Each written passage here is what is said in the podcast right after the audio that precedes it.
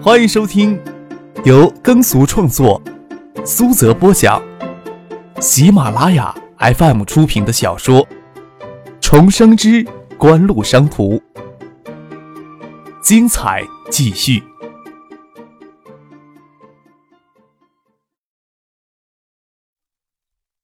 第五百八十二集。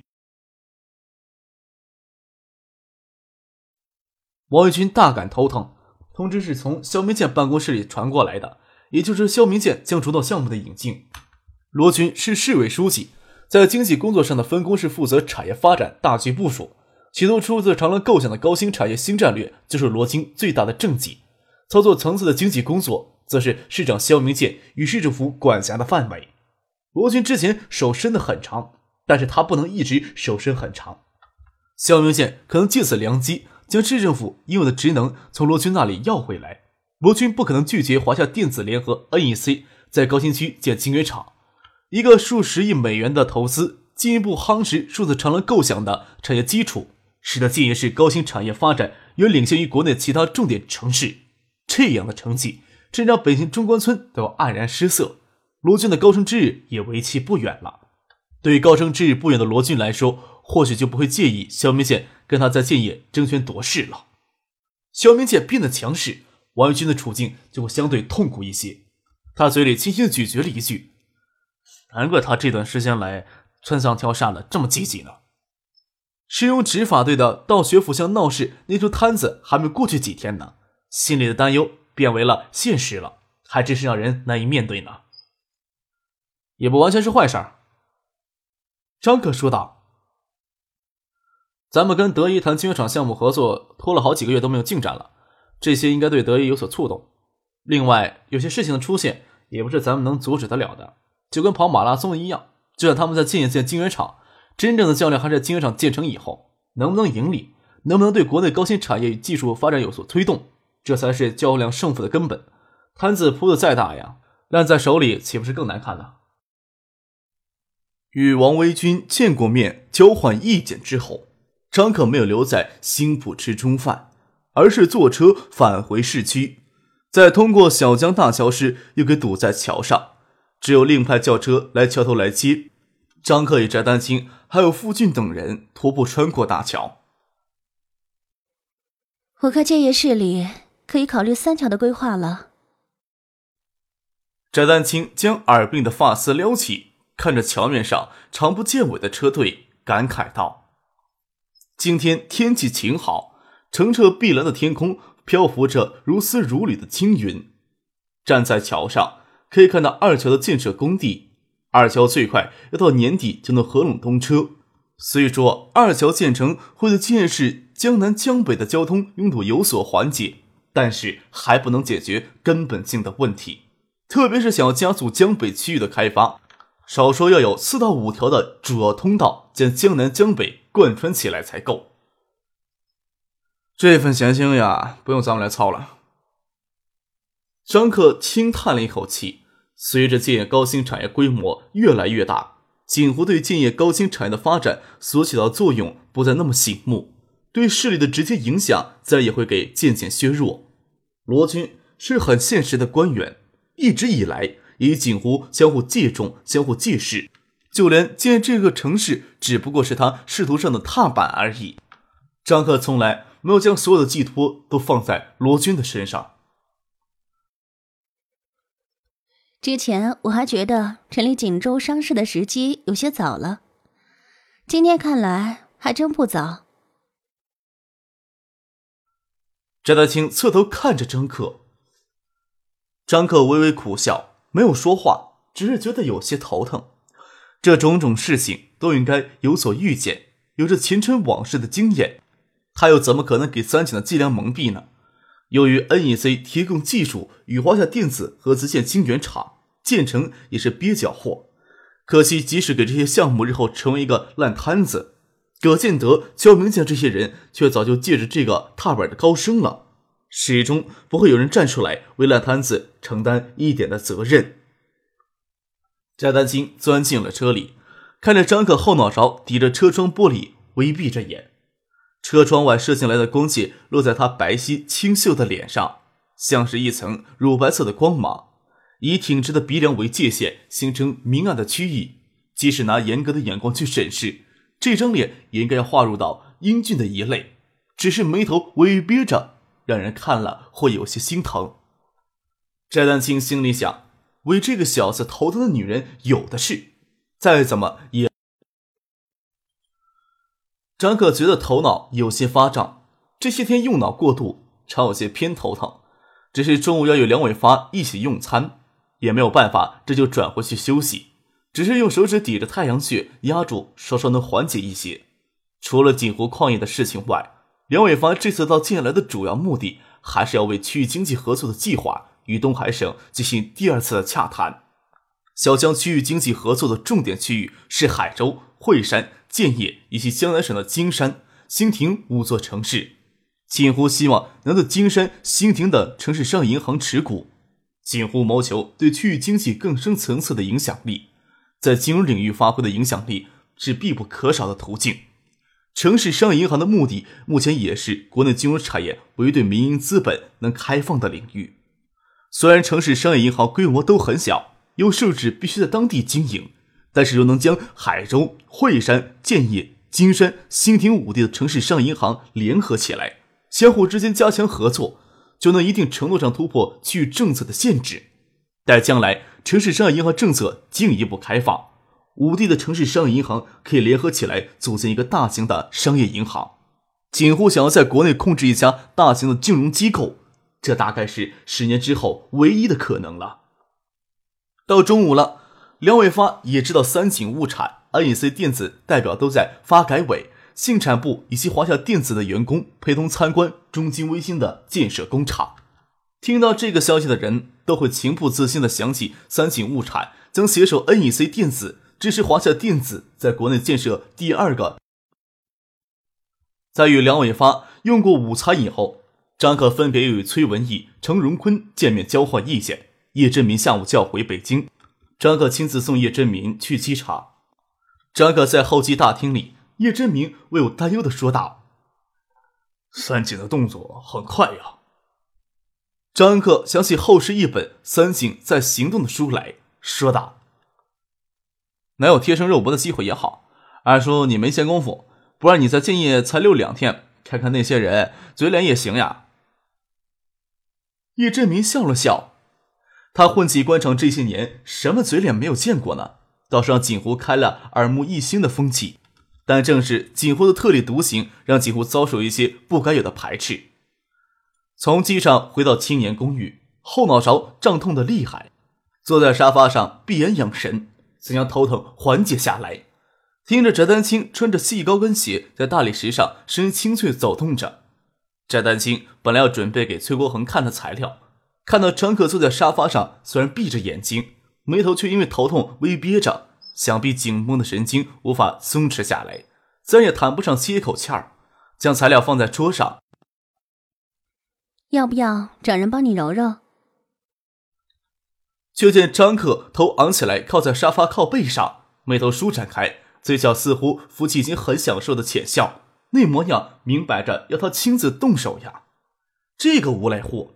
翟丹青在心里暗骂了一句，却没有拒绝，抬手拿手指抵在张克的脑门。翟丹青的手指传来微凉的细腻触感，站在身边，闻着他身体传来淡淡的幽香，有着宛如梅林的感觉。难得翟丹青自己主动提出来，不过张克可没有那样的奢望。只可惜翟丹青的指法不纯熟，张克一时也不敢向下指导，不敢出声指出哪一处应该重一些，哪处应该轻一些。手指活动的范围也可以更大一些，自己的背肌似乎有些胀酸，能有这样的享受已经是意外之喜了。听见门给推开的响声，张克警觉的睁开眼睛，孙启蒙推门进来，狐疑的看着他们：“你们在做什么？”翟丹青在门给推开那一刻就收回了手，但是他与张克之间的姿势也有些诡异。张克头仰起来，枕着沙发靠在背上。他站在沙发后，手抽离张克的脑袋，却没有及时落下。不过翟丹青没有什么慌乱的，看到孙启萌眼里的狐疑，婉然笑道：“ 你担心我们做什么？谁会担心你们做什么？切！孙启蒙进门时刚起的戒心，让翟丹青一句话就给弄散了。没人抿嘴，站在门口换了鞋，往楼上走去。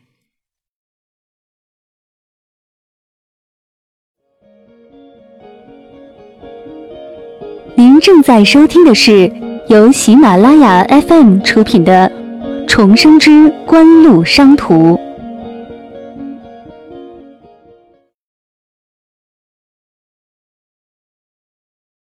石佐秀藏四月初来过北京，拜访了当时三井物产中国区总代表大野幸行。大野幸行交给他两份文件，一份是三井物产在中国主要关联项目推进。而另一份是三井物产在华的业务计划，每份文件都有张开的手掌厚度，显示了中国市场对三井的重要性。然而，在他再次抵达北京，正式担任三井中国区总代表前夕，却捅出了五幺六案，不仅损害了三井在华的稀土利益，还牵连到三井在华的其他业务。与浙江省的一个合同金额达二十亿的电力合作项目，也由于竞争对手的质疑而陷入停顿之中。摆脱“五幺六”案对三井在华业务的影响，尽可能挽回三井在华的稀土利益，成了吃作秀藏还没有正式到北京赴任就必须面对的难题。执行计划被调入三井经济研究所任职的中国区总代表大野幸行，以总顾问的名义在中国留任一年的时间，协助池佐秀藏度过当前的难关。北京王府井后巷有一家日式酒屋里，李在洙坐在榻榻米上。手随意的放在木屐上，眼睛看着坐在对面的池佐秀藏，淡淡的说道：“三井这次在纠葛当中难以脱身。根据三星在华的情报搜索来看，可完全是锦湖这家企业在背后捣鬼呀。听说锦湖撇开中国专门生产负责产业的机构，聚集了一些官员，在借讨论如何将稀土产业的主导权完全收拢到一只手里边去。一旦让他们成功啊！”他们接下来会对三井在华的其他业务也虎视眈眈了。不过，三井这次出击算是狠狠的打在他们的软肋上。中京卫星可是寄托了他们很大的期待呀。你们三星就没有担忧吗？池佐秀藏问道。三星呀，即使被亚洲金融风暴拖累了，还在泥潭里挣扎的拼命，哪里有精力去考虑这么遥远的事情呀？李在洙说道。其实呀，有些担忧，也不会做出三井这么凌厉的反击呀。就算三星想在泥潭里挣扎，据我所知，今年在投入研究上的经费就比去年的二十亿美元又多了六亿元。我在来北京之前呀，就听到有人告诫我，就算三星在泥潭里挣扎，也不会轻视三星呀。因为三星一旦挣扎出了泥潭，就是一头凶恶的猛兽，就是三星也不得不小心呀。不晓得这样的比喻是不是合适呢？呵呵，能听到秀藏你说这样的话，还真是高兴。当然，你说这些不是来麻痹我们的。猪哈哈大笑说道：“哈，我们在关注几湖这家企业有一段时间了。三井水人将项目定在了建业，不仅会在未来市场竞争中彻底压制中兴微星，还可以挤压中兴微星在建的发展空间。建设的萧明县市长对几湖一直都有看法，你们可要利用好这个关系啊！”秀藏，你还有什么需要帮忙的地方，尽管跟我开口就是。我呀，恰好这段时间要到建业走一趟，不知道后天能不能同行呢？池佐秀藏眼睛敛了敛，点头答应下来。三井物产也仅仅是给 NEC 与华夏电子牵线搭桥，为何三星不为这次合作添一把火候呢？呵，要是能出力的地方呀，我们又怎么会退缩呢？李在洙说道：“三星呀，目前的困局是要要求生存下去。为此呀，会长甚至将他亲自创立半导体工厂出售给了美国人。三井高层里有人对我们有些看法，不然我们会直接求援到三井门上去的。当时三星陷入财务危机不假，但是拥有韩国金之父的美誉的李健熙依旧在背后主导着三星的未来，在积极采取措施解决财务危机的同时。”又同时加强在数字化方面的研究投入，可见三星从来就没有放弃对市场的野心。李在洙此时的示弱，只不过是他们生存的策略罢了。石佐秀藏不高兴在与李在珠说一些虚张声势的话，问及李星宇的近况。听说星宇决定过了夏天到中国来留学，不知道他有没有选好学校呢？啊，这个呀，我还真不清楚呢，现在。李在珠说道。还以为啊，星宇要给你说给听呢。本来计划好游学一年，就正式在东京的学校里入学，不晓得这丫头呀哪根筋不对，哎呀，又决定突然来中国留学了。她看上去柔弱，不过想什么事情却是一根筋。该不会她之前就知道秀藏要来北京任职吧？池佐秀藏早在三月中旬就被告知到中国来任职，但是消息却一直到五月上旬才对外公布。不要说李星宇了。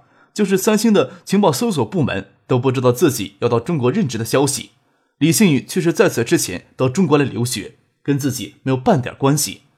想起在东京电子展前遇到那张令人深恶的中国式面孔，赤佐秀萨心头就涌起一股不愉快的情绪。赤佐君是八年前第一次见到星宇小姐吧？金南勇将话题转到李星宇的身上，也欣然插话：“ 呵，是不错。”八年前第一次见到星宇就尤为惊人啊！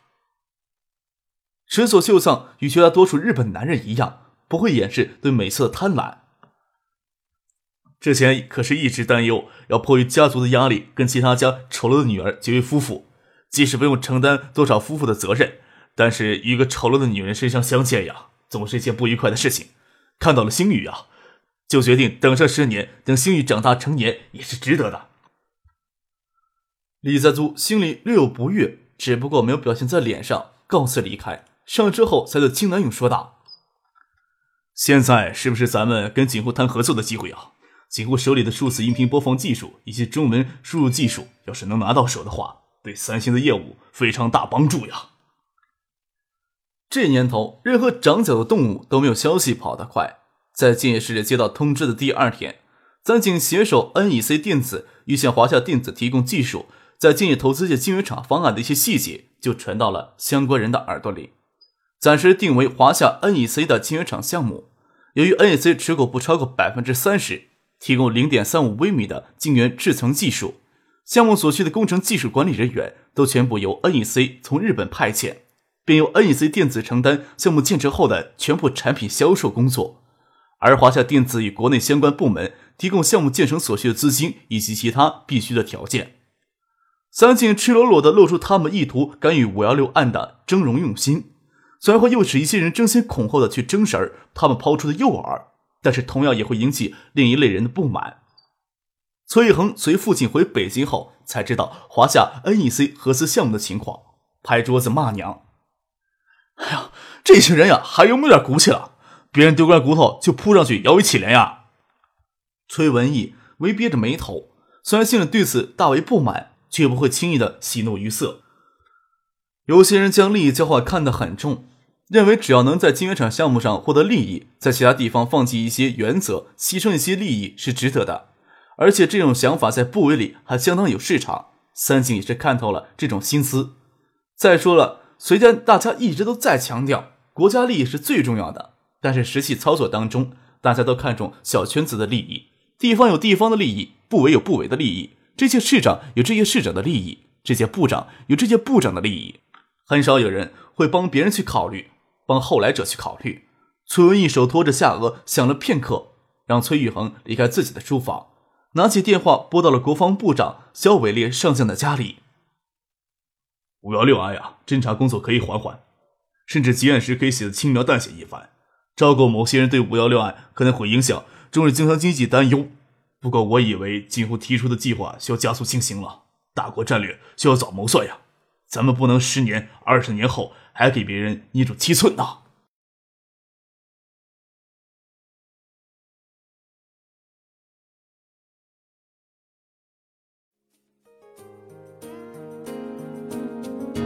听众朋友，本集播讲完毕，感谢您的收听。